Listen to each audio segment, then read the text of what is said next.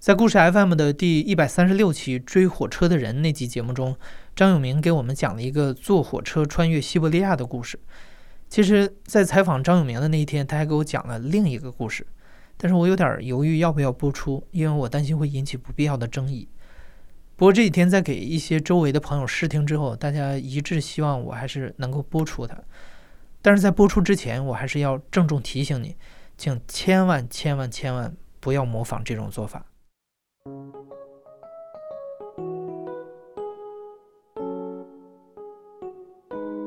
好，欢迎收听故事 FM，我是艾哲，一个收集故事的人。在这里，我们用你的声音讲述你的故事。每周一、三、五，咱们不见不散。二零一二年，我去印度玩了一个月，当时我特别想去藏南地区看一看。对历史和地理有了解的朋友可能都知道，藏南地区位于中国和印度的边境，是中印之间有争议的领土。一九六二年，两国为此还爆发了一次边境冲突，中国打过去之后又主动撤回来了。现在藏南地区由印度实际控制，他们把这里叫做阿鲁纳恰尔邦。也正因为是和中国有这样的争议，所以印度对这个地区的控制非常严格。去印度的外国游客如果想去这儿，需要单独申请许可。当时在德里，我跑到这个阿鲁纳切尔邦驻德里的办公室去申请，他们说需要经过内政部才行。我又去了内政部，他们告诉我这个事儿是阿鲁纳切尔邦在管。被踢了两次皮球之后，我只好放弃了，因为我想去藏南的理由很简单，我只是想看一看一个亚热带的藏区是什么样的景观，还有当地的部落的生活状态，这也不是非去不可。但对张永明来说，藏南他非去不可，因为他有一个小众的旅游爱好，他要走遍所有曾经是中国控制过的地方。因为这也是算是一个曾经属于中国的地方，按照我个人的爱好，也是对这些地方都感兴趣，所以在那些比较容易去的，你像外东北、外西北、外蒙古、克什米尔地区，除了这些去了去完了之后，然后就剩下两个难啃的硬骨头了，一个是南沙，再一个就是这儿。当时我在越南的时候，在河内看到有的旅行社，它是它有广告是可以去越南，叫把南沙叫做长沙群岛嘛，它有这种长沙群岛的 tour，是可以跟团去的。这就给了我启发，我想是不是我去印度的话，我可以从印度过去到藏南地区看一看。这是一六年的时候，我当时登录了这个所谓阿鲁纳恰尔邦他那个旅游局的网站，我给他们每一个旅行社都发了邮件了。有的回复说中国人不能，有的人说可以试试，然后其中有一个跟他保持继续保持联系，嗯，他也不直接拒绝，他总是说可能行，然后说让我们先过去，先先到德里，然后我们就买了机票飞到德里了，我们三个人去的，到了德里之后，然后又飞到那个阿萨姆邦，因为要去藏南的话。他是处于印度东北地区嘛？印度东北地区的门户就是阿萨姆邦的那个首府古瓦哈提。到了那里之后，就跟那个旅行社的经理见面了。他把所有的手续都办完，然后报上去之后说又不行，又说少这个少那个。他总是不直接拒绝，所以我们那那次等到马上马上就过春节了。我想他这个一直都批不下来，他也他也不说行，也不说不行，怎么办？我先回去过年嘛。然后回去过年，我说我暑假再来。但是我们后来就回来了。回来之后呢，到三月份的时候，他把这个手续办下来了，确实真办下来了。但是办下来之后呢，这个手续通过的批准的日期是二月三号，我们签证到期日期是一一月二十六号，就是他故意是在我们签证过期之后把这个手续批的，就是明摆着就是不想让我们去吧。后来那个旅行社经理就说：“这个没关系，你暑假再去的时候，我这个他这个手续这个批文是依然有效的，所以让我暑假的时候提前再把签证办好再发给他。但是给他之后，他他也是办了一个月的时间，但是告诉我不行，因为他报上去三次，这边是这一次是印度是直接拒绝了，报的民政部三次一，但是三次之后都拒绝了，然后再往后按照印度的惯例就是永远不会再批准。”所以他最后只能说很遗憾，我已经尽力了，但是我又他越不想让我去的地方，他越我就越想去看看究竟是什么样的。所以后来我就想到，哎，我当时给他办手续的时候，只是把护照、把签证的扫描件给他，我并没有给他原件。那么我只要我不给他中国护照，我随便给他一个国家的，这就可以办下来。然后我就自己批了一个假新加坡护照的这样的一个新加坡护照这样的一个信息页。当时其实就是 Google 上找了一张找了一张图片嘛，这一个扫描件把所有的信息都批成我自己的信息，用这个扫描件办的印度电子签证，因为电子签证也不要原件嘛，传到那个电子签证网站，二十四小时就获批了。他的那个签证费比中国的印度签证还便宜。但是我肯定不能再找这个旅行社了，我找其他旅行社。所以后来我特意找了一个，就没没在没在达旺的旅行社，他是在阿鲁纳恰尔邦的首府的一个伊塔纳嘎的一个旅行社。提交了这个就很快了嘛，因为其他国家去那儿就是一个很简单的手续了嘛，这个就马马上就过来了。但是这个时候呢，我还得想怎么着见了面之后还告诉他我没有护照原件，应该怎么怎么编这个编这个谎。当时我就想到，我就跟他发信，我还我还不能提前跟他说，只能在那个我出发前一天跟他说，我就是就是成败在此一举了。出发前一天，我给他发了个信，我说我的这个我在这个去完阿鲁纳恰尔邦之后，我要接着去俄罗斯和乌兹别克斯坦出差，然后这两个国家都要办签证，还都得需要邀请函。那么办签证的周期还很长，我得把这个护照原件留在新德里那个俄罗斯大使馆，我得办签证。我问他能不能只拿着我的护照的复印件，然后去，然后他要说行，我就马上去；他要说不行，我就不去了。已经是晚上十点了，就第二天早晨的飞机。我回了封信，然后说没问题，只拿复印件没问题，可以去。接着买好机票，收拾东西，接着就出发了。这样就出发了。先从北京出发，先飞香港，飞香港飞加尔各答，加尔各答飞古瓦哈提到阿萨姆嘛，然后他们在阿萨姆邦接上我之后，整个旅程就开始。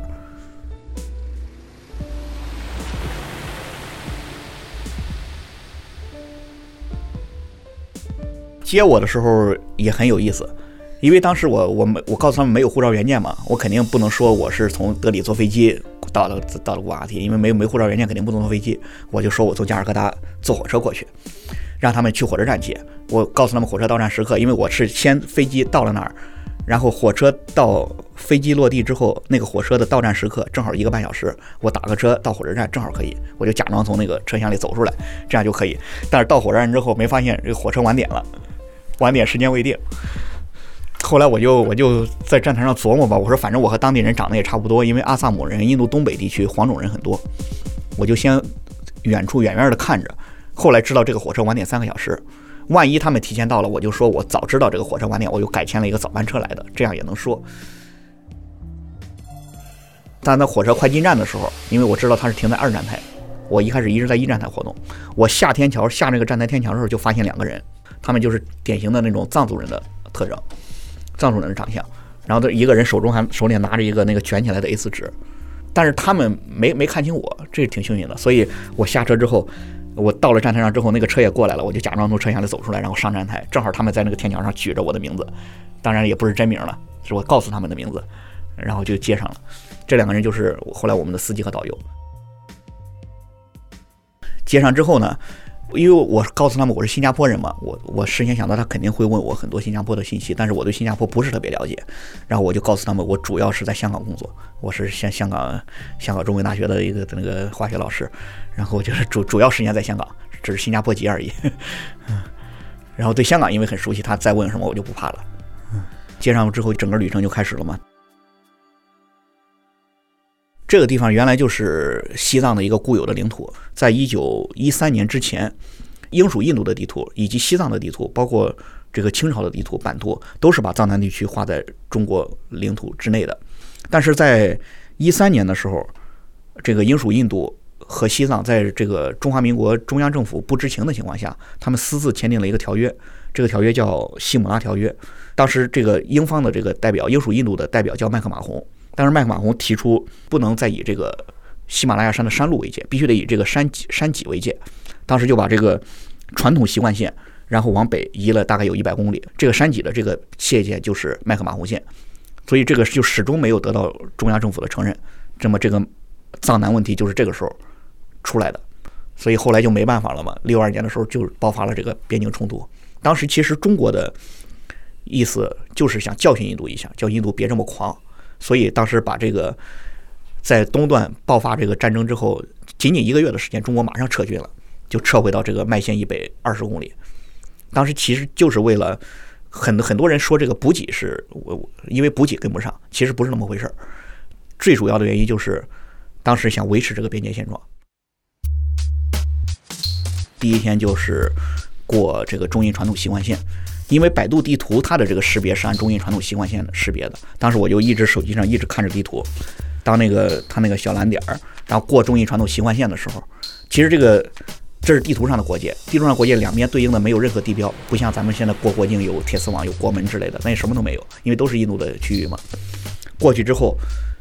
也就一分多钟，然后百度地图就传来了语音提示：“你已进入西藏自治区山南地区措纳县。”但是这个这个语音提示我是很早就想听到了，就一直是梦中梦中想听到的。我怎么感觉像百度的广告？当时用的高德地图还不是百度地图。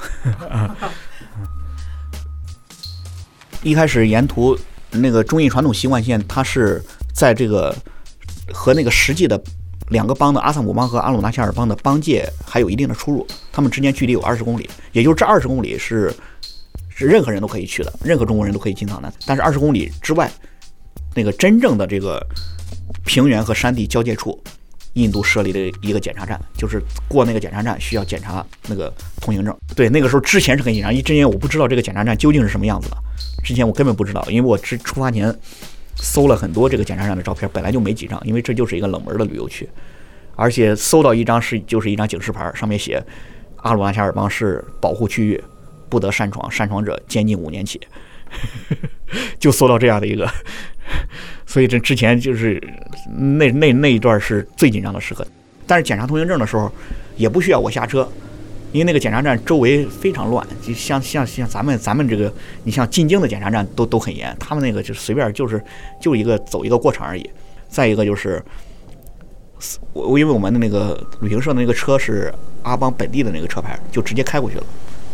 开过去之后，然后停下车，是导游自觉的停车，自觉的过去登记去。我全程没有下车，嗯，也全程没有检查我的护照原件，基本上就没什么紧张了。而且再往后全程都没有再遇到任何检查。但是第二天就是过了检查站之后，一开始刚进去，最让我震惊的就是这一路上这个局势的紧张。印度的这个军车是一辆接着一辆，装满了物资，也就是门语地区的这些所有的驻军，他们的这个物资都得从平原往上送，也是往上送。咱们这边当时打仗存在补给问题，他们也存在补给问题，也都是往上送的。再一个就是快到邦邦迪拉的时候，这一百公里。从这个检查站到邦迪拉一百公里，军营一着接着一座接着一座，各种各样的军营，一字全部都是连着的。而且印度的军营很好辨认，就是那种警，周围涂上那种迷彩色或者是五颜六色那种警戒色，或者把石头都涂白，这就是各种各样的军营。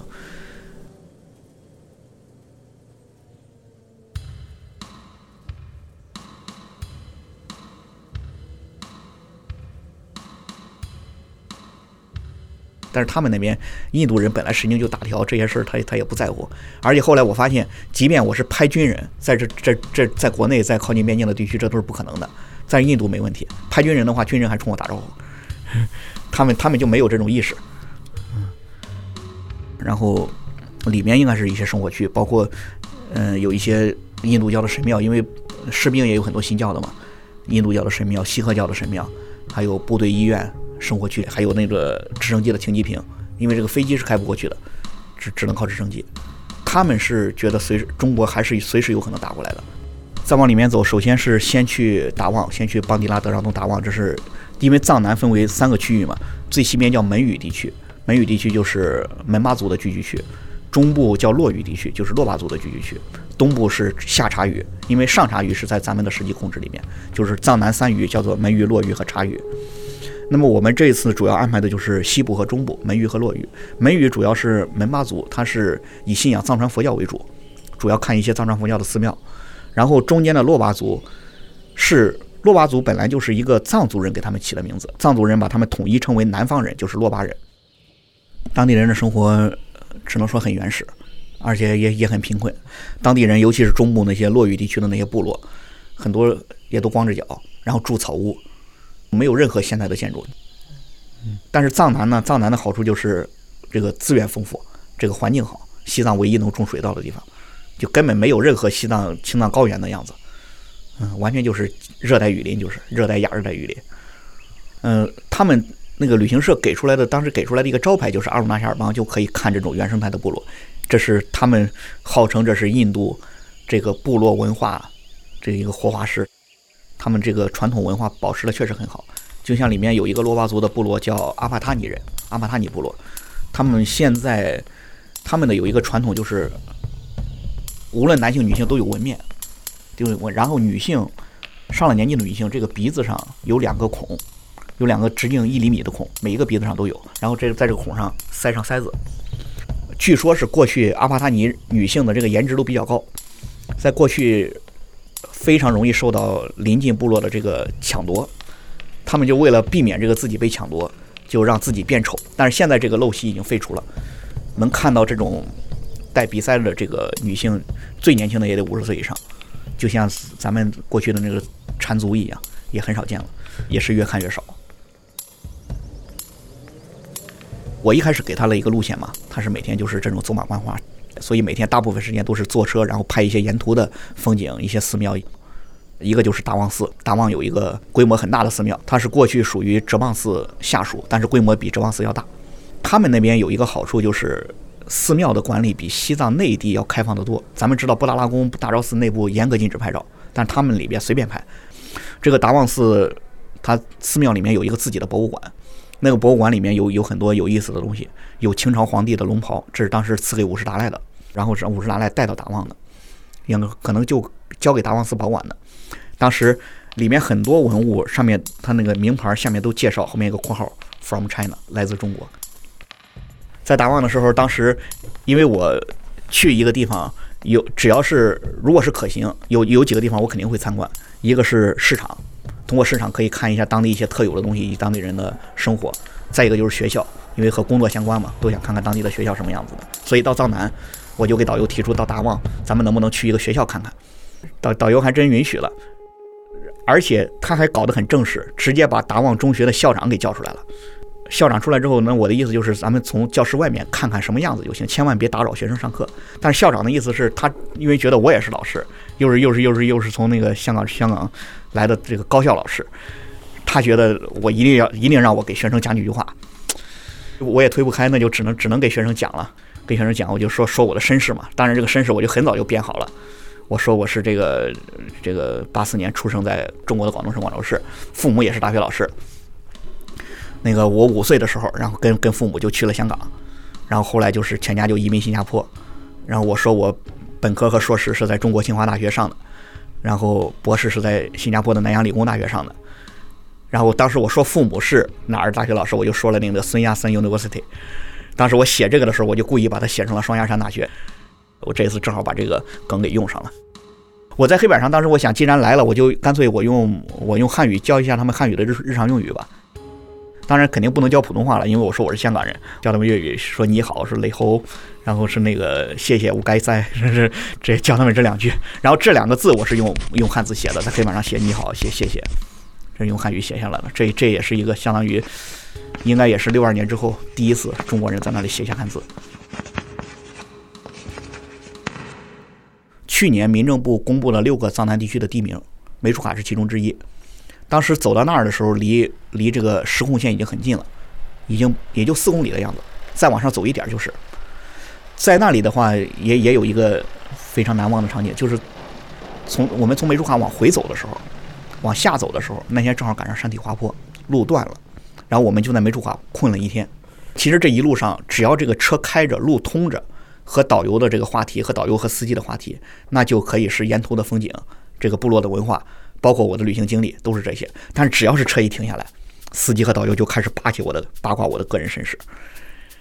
因为这一个谎言，这个说出来容易，但是要不断的去圆这个谎，这是真正困难的。所以那一天我的心理压力就心理压力就特别大。然后我这中午吃完吃吃完中午饭，我说今天下午我放你们半天假，你们自己活动吧，我下午我要有一些工作上的事情要处理，我自己就在就在这个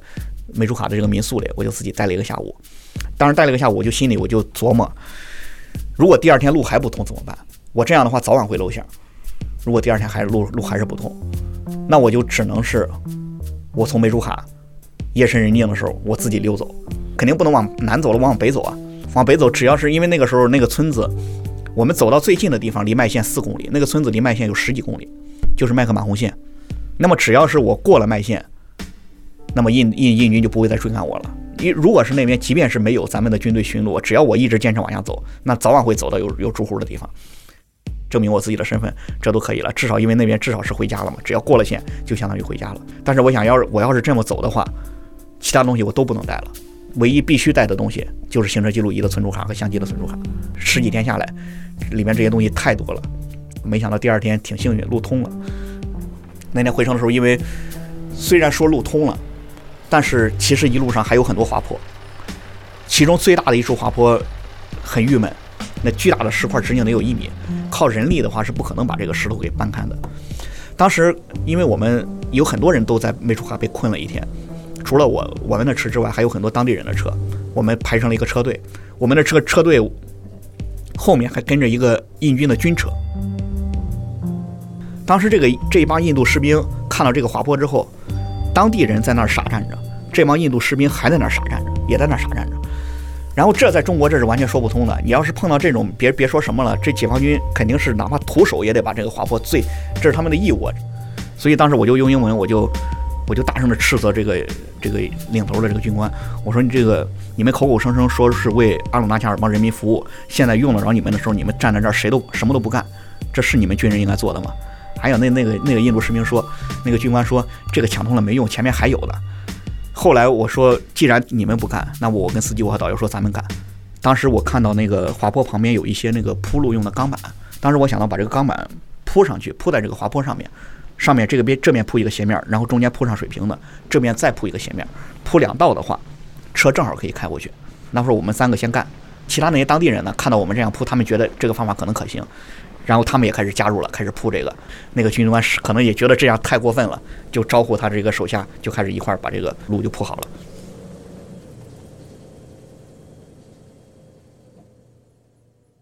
你去质问他们，你没有担心这个军方的人会质疑你？已经十几天了嘛，十几天我已经对我的这个游客已经 游客身份，新加坡游客的身份已经深信不疑了，我自己都相信了。一开始紧张，也就第一天、第二天的时候紧张一些，后来就是完全就自己都相信自己是真的了。然后就是到那个雅鲁藏布江边上，然后坐轮渡到对面，对面那个城市叫迪布鲁格尔，从那里坐飞机。第一次去藏南，我们是三个去的，但第二次由于这个我这种手段去，我谁也没敢叫。走之前谁都没说，只告诉我父母，只告诉我老婆了。但是我父母、我老婆他也，他们也不清楚藏南究竟是一个什么样的形式。所以我从那个最后从那个检查站大门出来的时候，我给他们发了一条微信，说已经平安离开藏南地区。他们我父母也没说什么，我老婆也没说什么，他说可能可能觉得跟平常的这个其他地方的旅游没什么区别。但是对我个人来说，就是一个死里逃生的感觉，就是一个。后来当这个。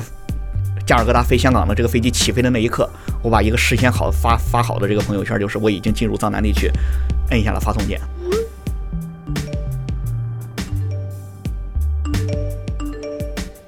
有一些人打听问我是怎么去的，当然我就我就如实的说怎么去了。但是我建议他们不要不要再这样去，因为回来之后，只要这个行程一公开，肯定是印度知道知道这个消息了。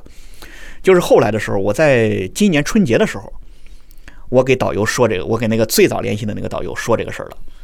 他就很惊异，你怎么去的？我说我用了一个假的新加坡护照去的。他说没关系，我知道你对这个地方很感兴趣。他是邦迪拉人嘛，也是藏南地区。他曾经想来中国玩，他去办签证的时候直接被拒。那个中国的大使，那个签证签证官就说你不需要办签证，你可以直接去。所以他们就是中国，就相当于中国内地，他是一直想去去不了的。而且他他也知道我对古迹这对这些地方挺感兴趣，他就说，如果我能，我一定尽力，一定得把你这个办进去。他因为他当时一个这是一个是这个，再一个原因是他当时也知道中国人有钱了，现在世界各地都有中国人的踪迹。而且如果他当时想开拓这个市场，这个突破口一旦是打开的话，那肯定是源源不断的中国游客要经过他去藏南的。但是现在最后他也他也没有成功，这一点印度就不如俄罗斯了。俄罗斯有一个那个就是北方四岛嘛，其实是就是就是日本日本声称是它的领土，俄罗斯叫南千南千岛群岛。南千岛群岛，俄罗斯南千岛群岛从从库页岛过去的旅游团也是只能跟团去，不能自由行。主要游客就是日本人，而且他们是明确的说，我欢迎日本人到南千岛群岛来旅游。这一点就是就印度就没底气嘛，俄罗斯人呢就有这种底气嘛，我就是站着了，你能把我怎么着？印度人就没这个底气。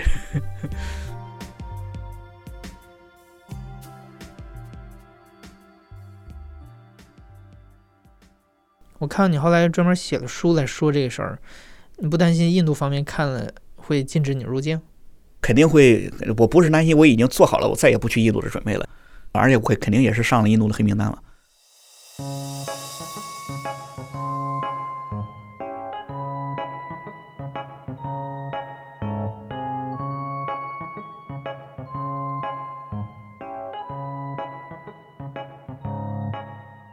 我还是要重申一下啊，请大家不要模仿张永明的这种玩法，因为这一不小心就可能引发外交纠纷，而且还可能遭遇牢狱之灾。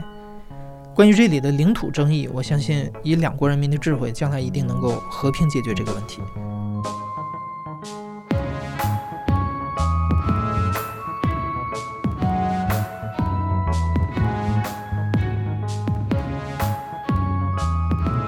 你现在正在收听的是大象公会出品的声音节目《故事 FM》，我是主播艾哲。